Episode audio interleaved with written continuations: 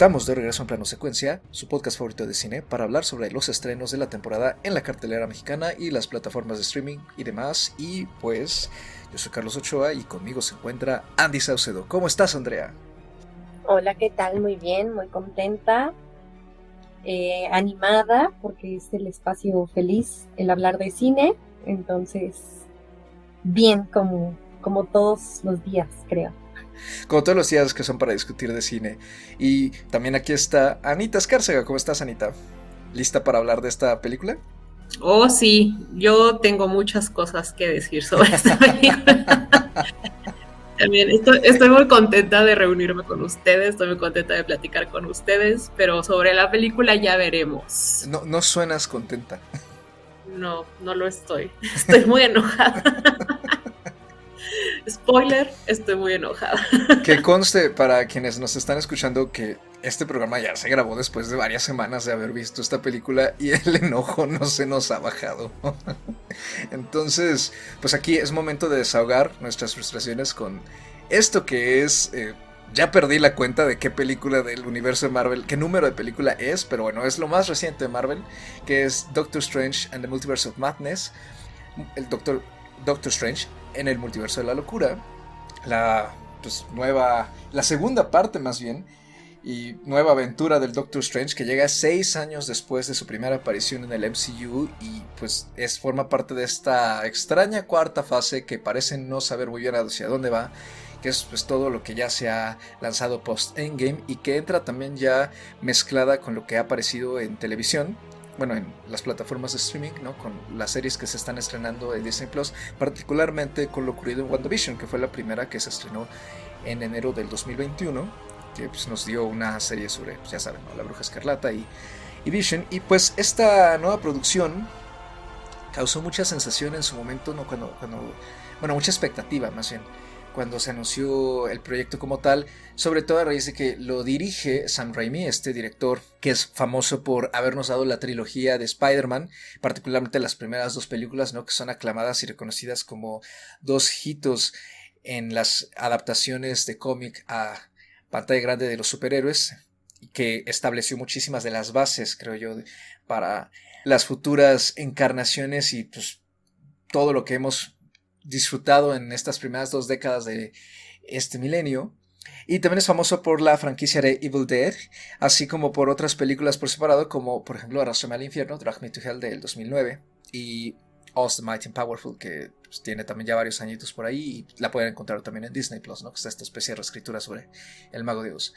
Y pues viene acompañado de, claro, el Doctor Strange mismo, que es Benedict Cumberbatch, Elizabeth Olsen repitiendo su papel como la bruja escarlata, Rachel McAdams, que regresa también en el papel de Christine Palmer, Benedict Wong, Xochitl Gómez, que interpreta a América Chávez, un personaje nuevo, Michael Stuhlbarg en una aparición muy chiquita, y pues un sinfín más de actores y actrices que aparecen en distintas escenas y cameos, y bueno, que es de lo que se ha nutrido el Internet y en particular Twitter durante las últimas tres semanas, ¿no? Eh, desde su estreno.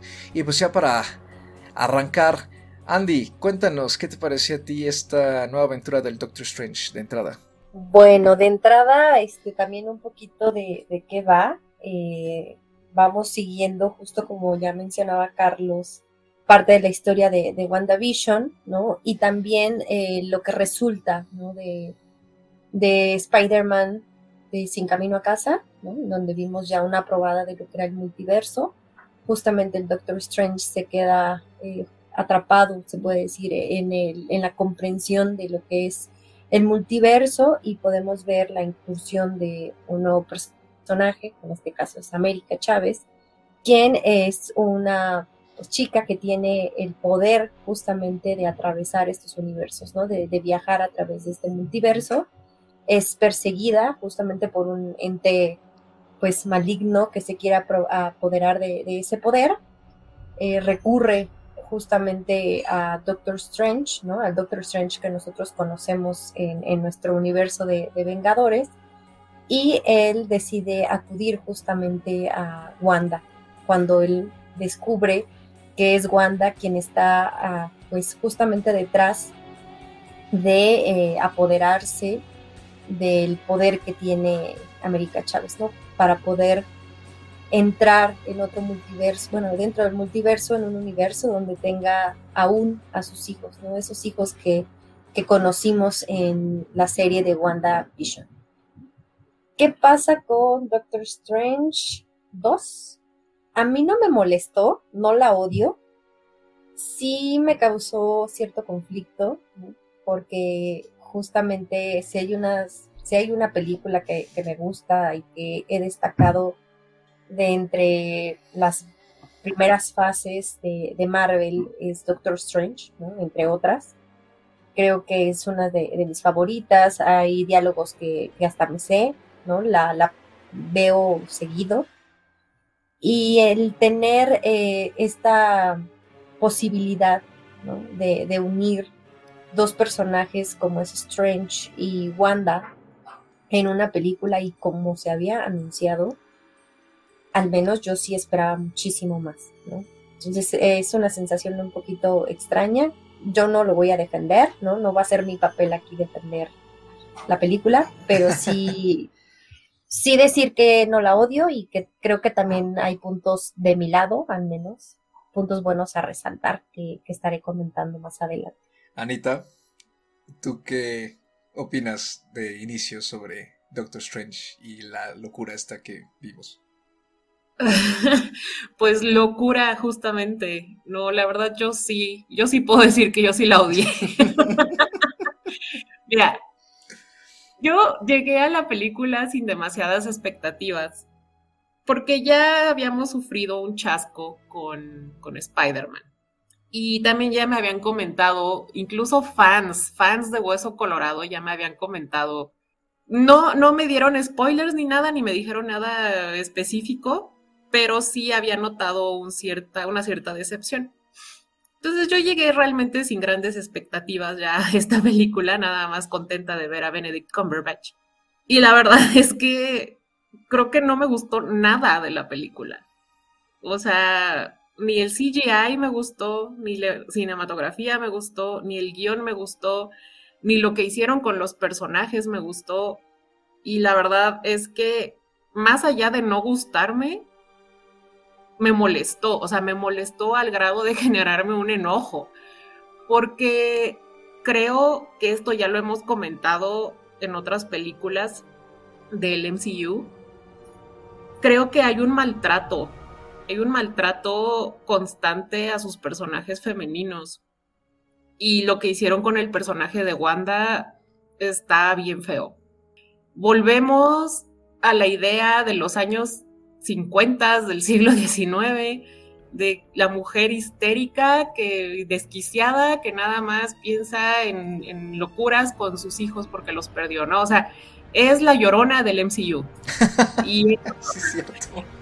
sí, o sea, es la llorona, pero, o sea, y la verdad sí me molestó mucho eso, ¿no? Porque es un personaje que tiene tanto background, que tiene tanto detrás y que tiene tanta historia y que ha sufrido muchísimas cosas a lo largo de toda su, historia, de toda su narrativa, y que de repente la ponga nada más como la, la loquita del centro.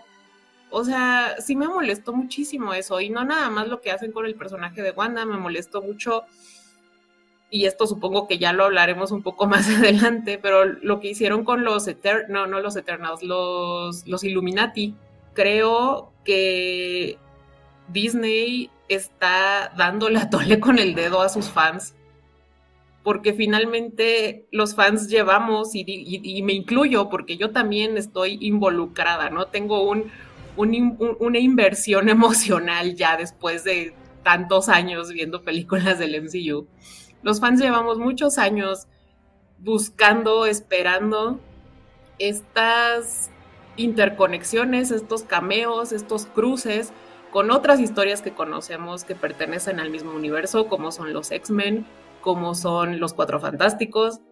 Y en esta película te lo presentan y te emocionas y literal cinco minutos después te rompen toda la ilusión que fue exactamente lo que hicieron también en WandaVision cuando nos presentan a su hermano, que es el hermano del otro universo, y de nuevo nos rompe la ilusión diciéndonos, ah, te creas, no es cierto. Entonces, la verdad, a mí sí, sí me dio muchísimo coraje la película, yo salí bastante molesta del cine. Y pues yo comparto un poco ese sentimiento. no, yo, es que yo iba igual que tú, o sea, con las expectativas bajas después del chascazo que nos llevamos con Spider-Man y que nos hemos llevado en general con toda esta fase, ¿no? Este, como notarán quienes nos han seguido, eh, pues ya a lo largo de es todo este proyecto, este, de que terminó Endgame a la fecha, la verdad es que nuestros programas sobre el MCU se han reducido y antes de Spider-Man solo le habíamos armado uno al de la vida negra, por ser la vida negra. Y, este, y nos, hemos planteado incluso eh, armar un programa sobre alguna de las otras dos películas que salieron, pero nuestra, creo yo, experiencia con ellas no ha sido tampoco, pues, creemos tan favorable. Y bueno, entre programación y agenda se ha ido pasando, pero pues esta película en particular parecía estarse vendiendo como un momento clave, ¿no? De esta nueva fase y de hacia dónde va el universo. Y parece ser que sí, pero creo que finalmente adolece de todas las fallas que ya hemos comentado en los dos programas anteriores.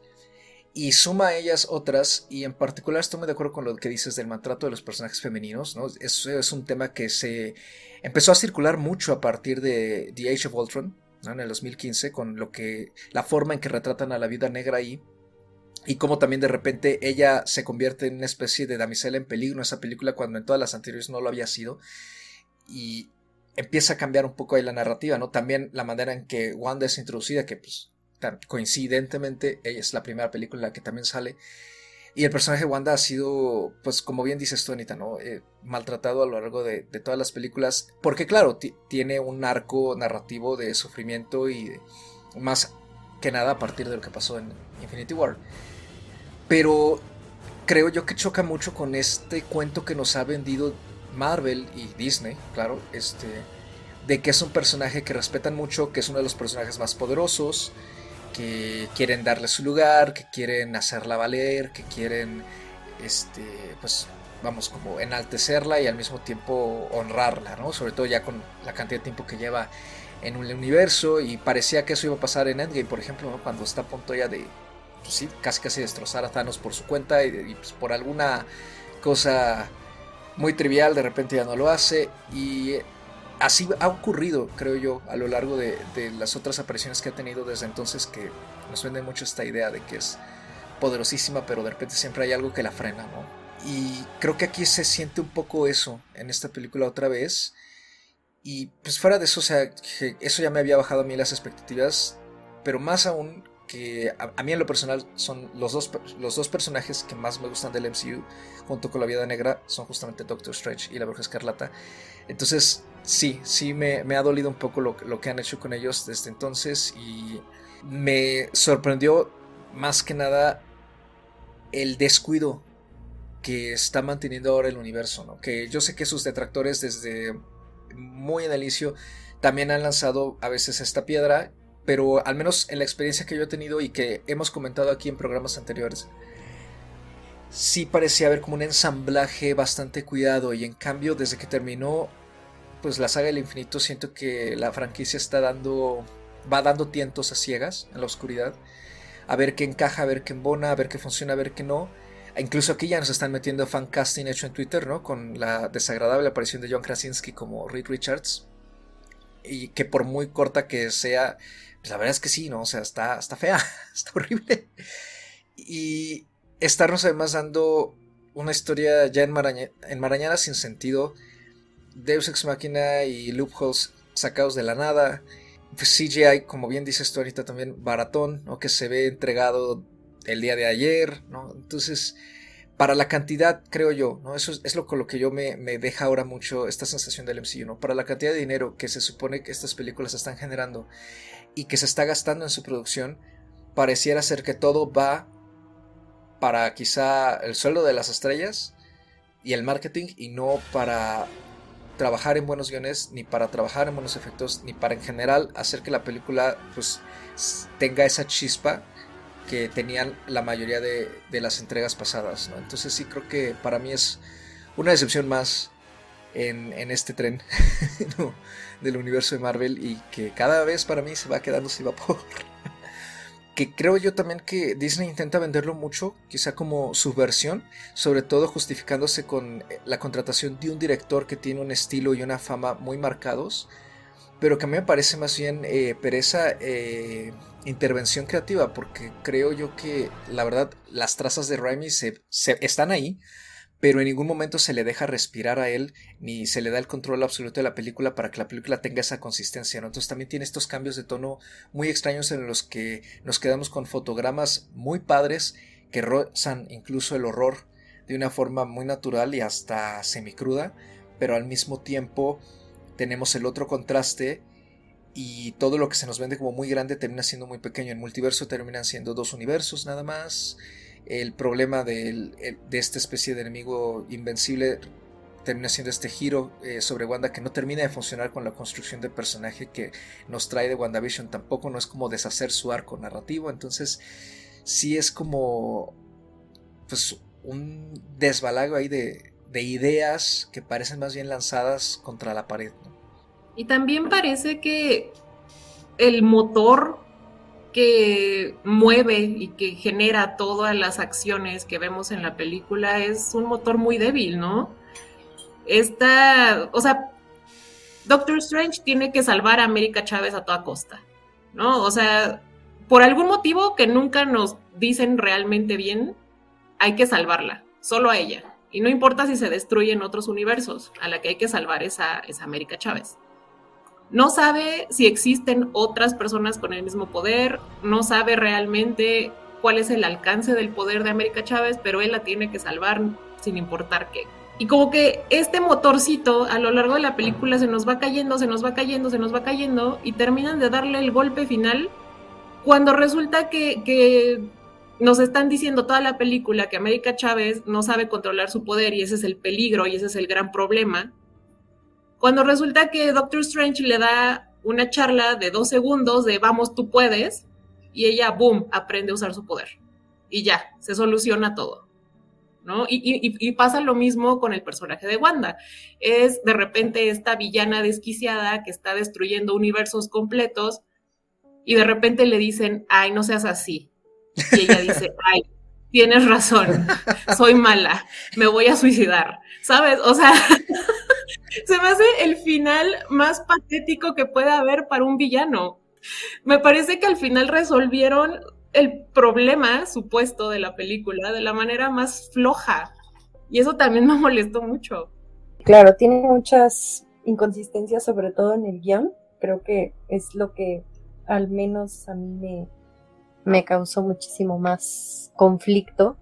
Aunque entendí varias cosas, ¿no? Como las intenciones de, y creo que tiene mucho que ver con lo que mencionaba Carlos, se siente en dos partes, ¿no? Como parte fórmula Marvel, parte eh, pues el tratar o el traer un director con otra perspectiva, entre comillas, ¿no? Como Sam Raimi.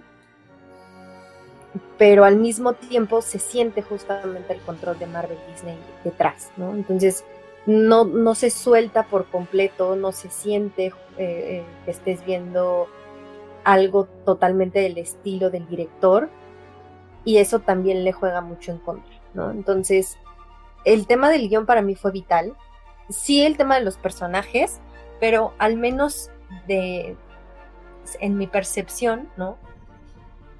Tanto Cumberbatch como Olsen están muy posicionados de su personaje, ¿no?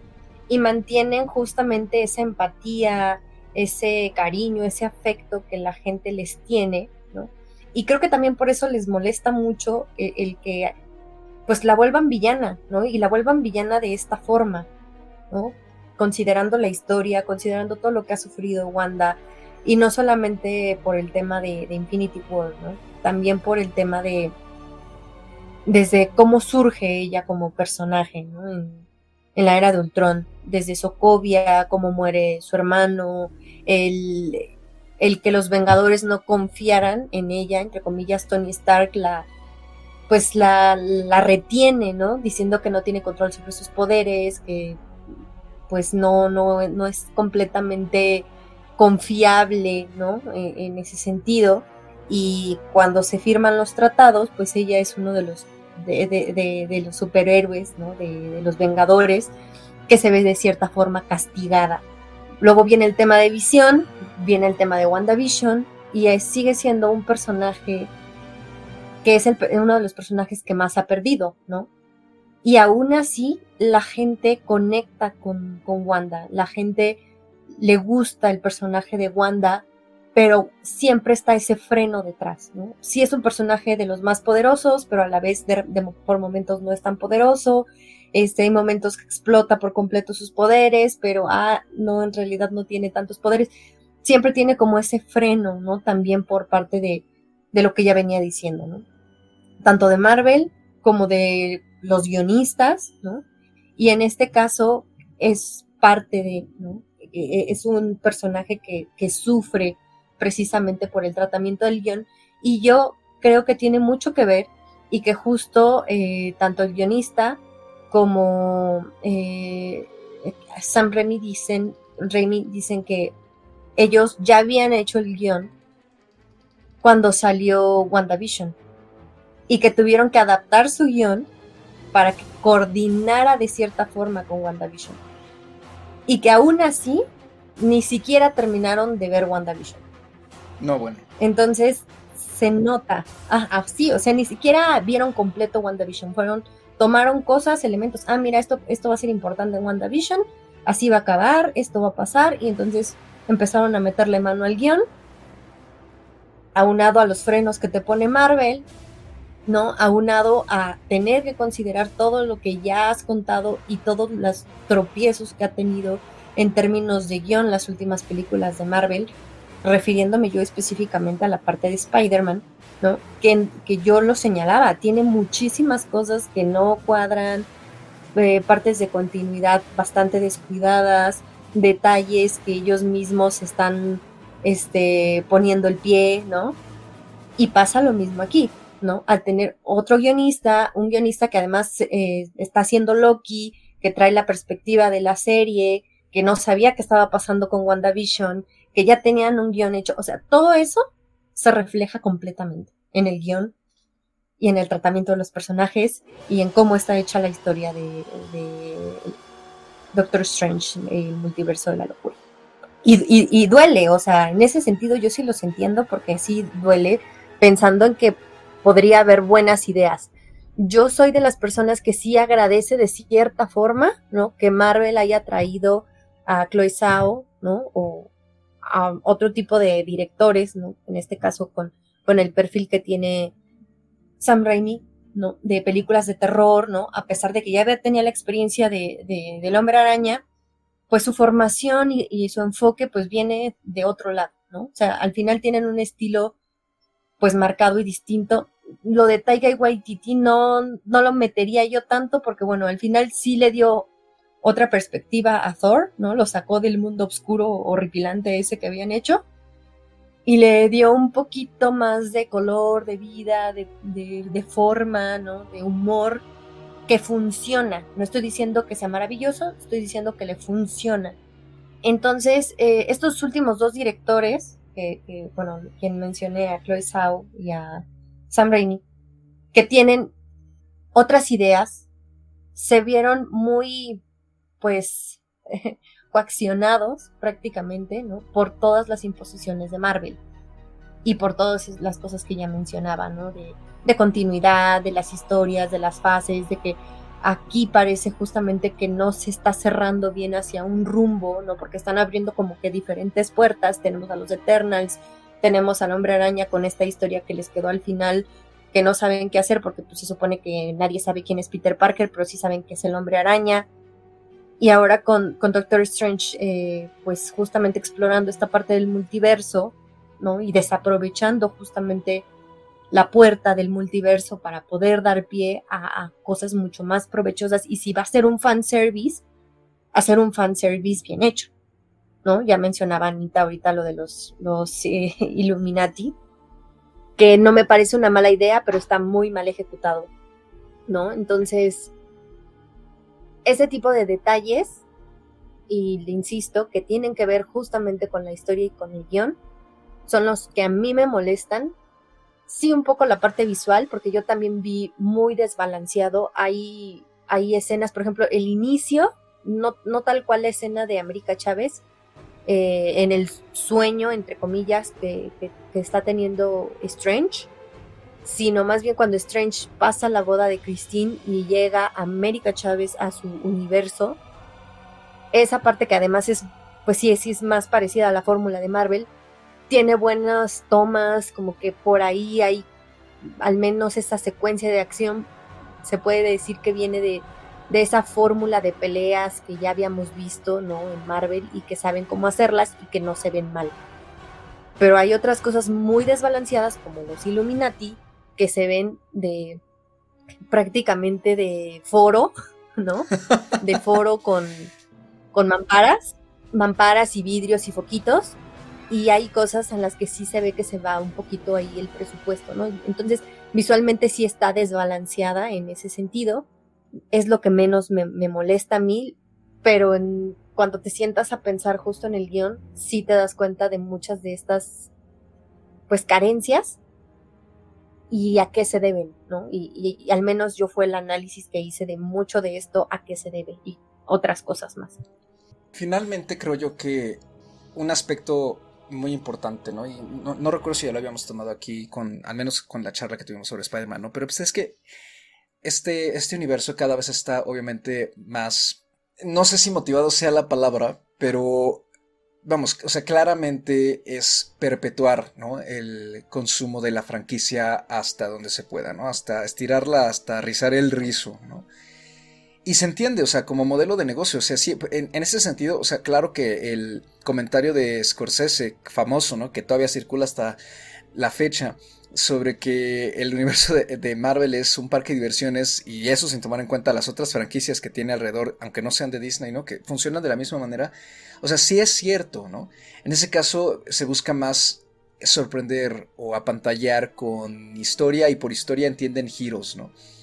Pero sí creo que está llegando a un punto en el que se trata nada más como de complacer de cierta forma al fandom, a la mayoría del fandom, pero haciendo un desdeñoso trabajo mínimo hacia lo que en sí es el corazón del universo, que es el contar historias y el contar historias de estos personajes. Y la manera en que están siendo manejadas estas historias, por muy novedosos que sean ciertos temas o por muy inclusivas que quieran verse también, ¿no? Con añadir elenco más eh, diverso, con añadir también temáticas más diversas, pareciera ser que es simplemente para quedar bien con el público y entonces todo está trabajado, los personajes están insertados de una forma muy superficial y los temas están manejados de una forma también muy superficial, ¿no? Entonces se siente mucho esta idea, esta, da esta percepción más bien de que es todo por quedar bien, ¿no? Y para no perder el momentum y para no perder el fuelle que, trae, ¿no? Y en cierto modo, vamos, o sea, creo que al tratarse de franquicias claramente dirigidas al entretenimiento sano y puro, está bien, o sea, creo que, creo que es válido, ¿no? En ese sentido. No tenemos por qué estarles exigiendo, vamos, eh, historias de reflexión, historias este, que nos hagan sacudir, ¿no? Que sacudan nuestros valores o nuestras emociones a un grado pues muy profundo. Tampoco que nos descubran el hilo negro, no sé, de la existencia o de la muerte, ¿no? Pero finalmente, creo que parte de la decepción que se genera en esto es que el medio del que vienen, que es el cómic, sí trabaja mucho esos temas de una forma no superficial, ¿no? Por eso los cómics son, pues, infinitos, ¿no? De cierta manera, y a lo largo de numerosos números y volúmenes y tomos, siguen trabajando sus personajes y las distintas iteraciones también trabajan a su vez a los personajes. Y por ejemplo, la secuencia aquí de, los Illuminati, ¿no? que ya Anita mencionó de entrada, pues vamos, sonará muy padre, ¿no? Poder ver de repente a la capitana Carter, por ejemplo, ¿no? O que Marvel retome esta iteración fallida de Black Bolt con la serie de los no, eran los Immortals, algo así, no me acuerdo del, nombre, este, esta serie fallidísima, ¿no? Que, que, la verdad fue un fracaso en todo sentido. Vamos, emociona, ¿no? Ver a los personajes y, ¿por qué no diría? Bueno, pues como es Marvel, ¿no? Está, está tratando de manejar a estos personajes de la manera correcta, pero justamente, ¿no? El que simplemente sean para quedar bien. Y no necesariamente que los maten, pero disfrazar o justificar el discurso. No de que ellos no les gusta eliminar sus personajes favoritos, pero ahora sí quieren estar matando gente para que se vea que sí muere gente en el universo y que si hay stakes. Se me hace como una farsa trasladar esas apuestas con personajes ultra secundarios que la verdad es que nos vale si mueren o no porque sabemos que no son personajes importantes, ¿no? Y al mismo tiempo, de cierta manera, es ya cumplir con, mira, nunca vas a ver una película, por ejemplo, de la Capitana Carter, que bien podría hacerse con un montón de problemas distintos a los que tuvo el Capitán América, ¿no? Porque su origen es distinto, porque es una persona distinta, pero ahí está el personaje para que no se diga que no se utilizó.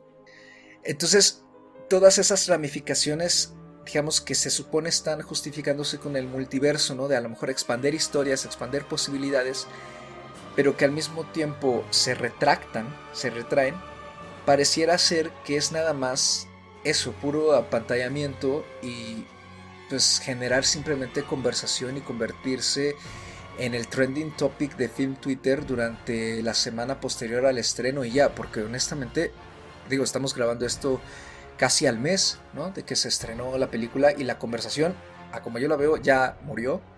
La película ya quedó en el olvido. Tiene hasta eso más eh, tracción WandaVision, no justamente por lo que intentó hacer la serie, que fue bastante fresco a pesar de que hacia el final de, de la misma se igual, ¿no? Se retrae y se mete a la maquinaria eh, visual y narrativa del MCU por completo, ¿no? En lugar de, tratar de llevar la historia un poco más allá con lo que nos estaba presentando. Y creo que también es parte por lo que el supuesto multiverso de esta propuesta, ¿no? Con Doctor Strange, pues se queda muy chico, ¿no? Los multiversos que vemos eh, terminan siendo los mismos, parecido, parecidísimos, ¿no? Al, al multiverso real que nos está planteando la película. Y aunque nos dan atisbos de lo que podrían ser otros, que creo que ahí sí habría habido la subversión que tanto se expone, está buscando Marvel. Al final incluso se ve, creo yo, limitada por, me voy a repetir, pero por las limitaciones que tiene el live action, que tiene el medio. Y para muestra un botón, Spider-Man Into the Spider-Verse, ¿no? Que creo que sigue siendo la mejor propuesta para tratar este tipo de universos paralelos de la forma en que planea hacerlo Marvel con toda la influencia y candor de los cómics, de tal manera que puede jugar con estilos visuales muy distintos sin a lo mejor tener que gastarse la misma, bueno, no es cierto, este 10 veces más el presupuesto, ¿no? Por ejemplo, con lo que me imagino de haber sido esa mini secuencia que vimos en que es un universo de pintura, por ejemplo. Sí creo que al final es simplemente estar como jugando, ¿no? Jugando con expectativas que por supuesto que funciona, pero creo yo que si estás al final tratando de vender historias con personajes, les terminas haciendo, pues, en lugar de un favor, un prejuicio a los mismos, ¿no? Y creo yo que al final en este tipo de franquicias, si la gente, la audiencia la sigue es porque hay algo en los personajes que les llamó la atención, ¿no? Y entonces sí empieza a haber, creo yo, para cada persona es distinto, claro, momentos obviamente de quiebre que a lo mejor dices, bueno, esto ya no es para mí, claramente, ¿no? Y, es válido. Pero creo que sí está, está feo, ¿no? A mí no, no, me agrada para nada la forma en que Disney está cada vez jugando más con la maquinaria masiva y ese desdén hacia el contar historias y el desdén por ser auténtico y, y que se va más pues, por simplemente la complacencia condescendiente. Y además una complacencia condescendiente que ni siquiera funciona, ¿no? Porque ya ni siquiera a los fans les está gustando lo que están haciendo. Entonces realmente siento que como dices es jugar, es jugar entre el apantallamiento y al mismo tiempo es cerrar puertas, ¿no? Porque como les mencionabas un rato, o sea, los fans llevan años pidiendo este tipo de choques entre los universos, entre los personajes de una y de otra franquicia, y de repente te los dan por cinco segundos y boom, los matan. Y ya, se acabó. Ya no me lo pidas más porque ya no va a suceder porque ya se murió. Y ya te lo di. ¿Sabes? O sea, y ya te lo di, y claro, o sea, entonces finalmente es, es, es este juego de, de, de, aventarte la piedra, ¿no? Como muy bajita la mano y ya, ahí se quedó y ya te cumplí. Y pues no, o sea, la verdad es que resulta muy frustrante también como público, ¿no? Y, como dices, es un desdeñar el contar historias, es un desdeñar a su mismo público. Lo, lo entiendo muy bien, porque son cosas que, que sí observé, que, que, sí, que sí noté y que de hecho muchas de ellas las hemos mencionado aquí. Pero también como lo dije al inicio, ¿no? Yo no, no la odié. Sí, sí hay cierta decepción, ¿no? Sobre todo porque sales del cine y te das cuenta, o sea, piensas que es en realidad lo que vi, ¿no? Es este tratar de alejarse de la fórmula, pero que no está bien planteado, es descuido, es fanservice, o sea, son muchos cuestionamientos, ¿no? Pero les digo, no me la pasé mal, yo creo que justamente por lo que ya mencionaba de los actores, que están tan posicionados de los personajes que, que al menos, por ejemplo, a mí el personaje de Doctor Strange, sacándolo, ¿no? Un poquito de, de esto, de este maltrato que tuvo el personaje de Wanda, hay quienes le gustan. Yo he visto gente defender eh, eh, esta narrativa de, de, las madres, ¿no? Y creo que también tiene mucho que ver con el pensamiento que tenemos de la maternidad ¿no? distintos eh, entre, entre las mismas mujeres, ¿no? Y entre las personas en general. El tema de Doctor Strange, el personaje, hay cosas que me gustan, ¿no? Y que creo que les, que sirven al personaje para explorar un poquito eh, justamente hacia dónde quiere encaminarse. Porque si bien sigue siendo este personaje ególatra, este personaje que, que tiene un humor particular, también es este personaje que se empieza a cuestionar las decisiones que toma y también empieza a asumir muchas de las de la responsabilidad, ¿no? Y, de la realidad que conlleva las decisiones que toma. Y el mirarse como Doctor Strange en otros universos donde no, donde su, su vida es distinta y su personalidad también lo es, ¿no? no es que sean tan, no lo quiero decir tanto como buenos, malos, este, más poderosos, menos poderosos, ¿no? Porque más bien cada arco narrativo que, debería suponer, ¿no? Conlleva cada uno de los personajes que se asomaron, ¿no? Como Doctor Strange, creo que sí les sirven para desarrollarlo un poco más, ¿no? Para, conocer un, un poco más de, de, cómo cambió o qué tanto ha cambiado Steven a partir de eh, la primera película, lo que sucede en Infinity War y hasta dónde llega en este momento.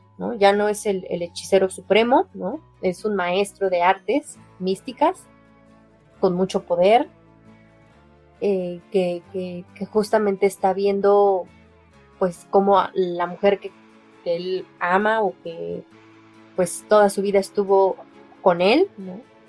hasta cierto punto pues ya empieza a formar pues ella también su, su propia familia, casarse, lleva una vida distinta, ¿no? Y el poder eh, pensar en qué tan arrepentido o no puede estar de las decisiones que ha tomado.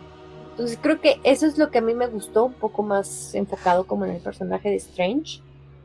El tema de, de Wanda y de América Chávez sí, sí me, se me complica un poco más, porque la chica lo hace bien, el personaje no está mal planteado, pero como dice Anita, tiene cosas muy inverosímiles, ¿no? Es como, está bien, no puede controlar su poder, pero como le dicen, concéntrate y tú puedes, lo hace, ¿no? O sea, es como, tiene esos momentos que, que, que no te lo crees, ¿no? Que empieza a perder todo el sentido, si es que en algún punto te plantean que tenga sentido, ¿no? Pero el tema de ella y ya después hacia dónde, hacia dónde la encaminan, ¿no? Porque pues, al final ella te plantean que tiene un gran poder, ¿no? Y volvemos al tema de siempre te dicen, uy, es muy poderosa y se genera un conflicto a través de lo poderosa que es. Y después la sientas en la banca y dices, ah, bueno, ya siéntate ahí, ¿no? Y minimizas y frenas justamente al mismo personaje y todo apunta a que esto es lo que pasa con esta chica, ¿no? Esta chica solamente es está muy a propósito nada más para contar la historia, pero que en realidad no nos están planteando cuál va a ser la importancia de ella. Yo pensaría que si es una persona que tiene la facultad de viajar a los multiversos y llevarse a alguien consigo, pues tendría que ser muchísimo más importante de lo que termina siendo al final, ¿no? Entonces sí tienen estas fallas justamente en el desarrollo de los personajes y ya eh, entrando al tema de Wanda, es muy cuestionable eh, esta parte del trato, ¿no? Yo, yo, también estoy de acuerdo con ustedes en que a mí no me gusta que le hayan dado eh, ese trato al personaje, porque si es un enfoque de, de, decir mujer neurótica, ¿no? Que es dominada por, ese, por esa emoción, por ese estado, ¿no? Y que además se exacerba y lo único en lo que piensa es en conseguir, ¿no? Al hijo, a los hijos, a la vida que, según ella tenía, como encasillándola y no sacándola de, de donde estaba. Cuando se suponía que en WandaVision ella ya los, de cierta forma, lo acepta y lo supera, ¿no? La regresan completamente y peor. Ahora, Elizabeth Olsen lo hace bien, pero también llevan en un punto al personaje a ser poco creíble tiene este superpoder de, de ella también de una u otra forma pasar sobre, eh, bueno, entre los universos, destruir universos, como dice Carlos, acabar con los Illuminati así en, en, un pestañeo, ¿no? Y ni siquiera estando tal cual físicamente, sino dentro de, de ella, pero de otro universo. Y en la persecución de película de terror pirata. Sí, o sea. Así de te corro y no te alcanzo, ¿no? Casualmente. Ajá, no, ella va caminando así rápido con el cabello así, estilo el aro, la chica del aro, ¿no? Con la sangre en la cara. La chica del aro. Y Doctor Strange, América Chávez y Christine corriendo así por túneles, pasando agua, cruzando puertas ay, pero le echan un poquito de tierra encima y la, la entretienen 10 minutos, en los que ellos abren un portal. O sea, son cosas que, que sí, sí, sí caen justamente en lo que yo mencionaba también con el personaje de América Chávez, ¿no? Caes en, en la poca credibilidad y le estás restando justamente tú mismo a tu personaje. Entiendo que querían hacer como, o sea, esas partes sí me gustan, ¿no? El, no voy a decir el gore, ¿no? Pero que sí se animaran un poquito más a, extremar cierta violencia, a meter un poco de horror, a insertar estos elementos, porque al final sí estábamos esperando una película oscura. Al menos yo sí estaba esperando una película oscura, ¿no? Que, que, que, no, justamente cuando lees eh, el multiverso de la locura y, ves el póster y piensas en Wanda y piensas en Strange, yo sí esperaba una película muy oscura y esas partes de donde hay gore, donde hay eh, cierto horror, donde mm, se puede sentir incluso una vibra y que pudieron haber explotado mucho mejor, ¿no? Eh, de muerte, de, pues sí, de, hechicería, ¿no? Y, de lo místico, llevándolo hacia, hacia el lado oscuro, ¿no? Del mal, se puede decir. Yo sí esperaba ver algo así, pero ya cuando tú mismo le estás restando con estas escenas de terror piratas de, de, la chica caminando y los otros corriendo y no los alcanza y son cosas que tú dices, entiendo, entiendo la intención, pero no estás planteándolo bien. Pero, ¿sabes qué, Andy? O sea, creo que aparte ahí, a mí me da mucho la impresión, porque, bueno, es, es la forma en que yo percibo, ¿no? Mientras estoy viendo la película, que se nota que es una escena que está ahí para, pues, que le dé cierto funcionamiento a la trama que están planteando y que aunque no tenga mucho sentido por esas inconsistencias que tú ya señalaste, pero como la idea está muy padre, ¿no? De pues, que los persiga en un túnel, o que de repente se enfrente a esta gente, o que de repente Strange sea zombie, o sea, la, la idea está padrísima, ¿no? Entonces es a fuerzas, aunque no encaje, hay que meter la idea porque se va a ver bien padre, ¿no? Y entonces así es como terminan este tipo de secuencias, que no lo niego, hay ideas muy padres, pero están ahí incrustadas, pues como una piedra gigante en medio de la arena, ¿no? O sea, entonces, siento que a lo mejor también se, se termina yendo mucho, ¿no? En este tipo de franquicias ahora por esos momentos, los cubrir con, casi con un checklist, no ir palomeando momentos muy padres que tienen que estar porque tienen que estar y ya lo que esté en medio y que los una, pues a ver qué tal, ¿no? El caso es que los una, no importa cómo. Entonces, creo que también ese énfasis es simplemente crear eh, momentos épicos y ya no tanto trabajar personajes, es lo que justamente también le ha ido restando poco a poco al MCU, ¿no? Porque con Spider-Man pasó justamente lo mismo. Se trató de llegar a la idea de que es que la idea está bien padre, ¿no? O sea, que los tres Spider-Mans de los live actions trabajen juntos. ¿Cómo y por qué y cómo llegan? Quién sabe, no importa. La idea es que estén juntos. ¿no? Entonces, esas ideas que suenan muy padre en papel, pues no siempre pasan con el mismo éxito, creo yo. Eh, a la pantalla, incluso en la animada, ¿eh? porque también hay animación en la que se nota mucho este mismo, este mismo patrón. Creo que ya nada más para ir cerrando, ¿no? Este, me gustaría rescatar y preguntarles en todo caso justamente lo que tú mencionaste, Andy, o sea, como esos ciertos momentos. A mí creo que la secuencia del Strange Zombie, eh, con todo y que las circunstancias en las que ocurre no, no me gustan, me pareció muy padre visualmente, me gusta mucho el efecto me gusta. Es, cierto que es la parte más cuidada en ese sentido de los efectos de la película y la que sí tiene como cierta eh, sustancia de fondo creativo, ¿no? aunque no encaje tanto en términos del guion. Y la secuencia también en que se enfrentan este, con esta especie de batalla musical me parece que es muy creativa también. Es un poquito eh, payasa, pero funciona muy bien dentro del contexto del MCU y en general, ¿no? Eh, combina tanto este tono tétrico como el tono de humor que, hemos visto. Y creo que sí consigue darle cierta chispa al personaje de Strange. Entonces, a mí eso en particular es como con lo que me quedo. Y ciertas apariciones de Wanda que, pues sí, se ve muy bien que esté explotando sus poderes al máximo, pero pues como para nada más tomarle este screenshot y ya. Sí, yo también retomaría la, parte del, Doctor Strange Zombie, también me gustó bastante. Y fíjate que a mí sí me gustaron estas escenas como de horror, porque siento que ahí es en donde se ve la mano de Sam Raimi, ¿no? Estas escenas de como de película de terror, incluso cuando ella sale del, del universo espejo, que va saliendo como los brazos y el body horror, esa parte me gustó. Pero vaya, creo que es de lo poco que puedo rescatar, honestamente, de la película. Creo que sí hubo elementos que, como dices, están, están bonitos, están bien hechos, están padres, pero son casi, casi escenas muy particulares o imágenes muy particulares, pero pues más allá de eso no, no, no, tiene, no tiene fondo, no tiene carnita.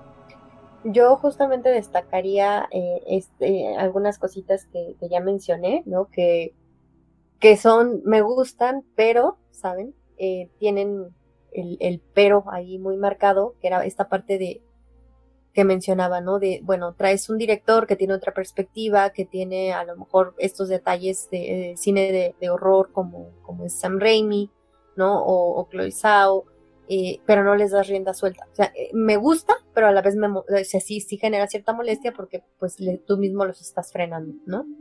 Y pues yo creo que con eso ya por fin damos por terminada esta breve discusión sobre Doctor Strange en the Multiverse of Madness. Yo cerraría dándole tristemente a la película dos estrellas. Me duele en el alma, pero la verdad es con lo que he premiado yo a toda esta fase en general.